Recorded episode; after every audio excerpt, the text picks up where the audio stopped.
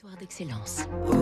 Donnons l'envie d'entreprendre au cœur des territoires avec la banque Tarno, une banque du groupe Crédit du Nord. Et à 6h58, on va rester en quelque sorte dans la foulée de 3 minutes pour la planète avec vous, Fabrice Lundi, et cette entreprise de l'économie circulaire. Vous le savez peut-être, les déchets alimentaires représentent 30% de nos poubelles et sont en grande majorité enfouis ou incinérés, alors qu'ils recèlent un important potentiel.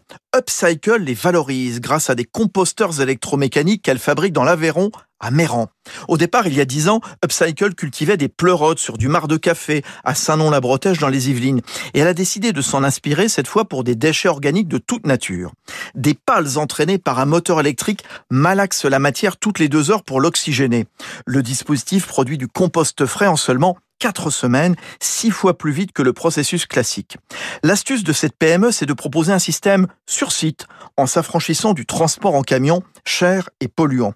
Ses clients sont des enseignes de la grande distribution, des hôtels, des campings, des casernes, et l'entreprise vise grand. Il faut dire que le marché est porteur. Arnaud Ulrich. On vient de doubler en un an les installations de machines en France. On commence à équiper les dom-toms et la loi qui propose qu'en fait au 1er janvier 2024, tout émetteur de biodéchets, y compris les collectivités, mettent en place le tri à la source des déchets alimentaires, va pousser énormément de personnes à s'équiper.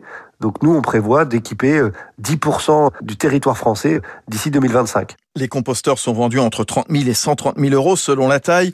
Upcycle a ouvert plusieurs bureaux en Suisse et au Benelux. Des projets sont en cours au Rwanda et au Maroc. C'était Territoire d'excellence sur Radio Classique.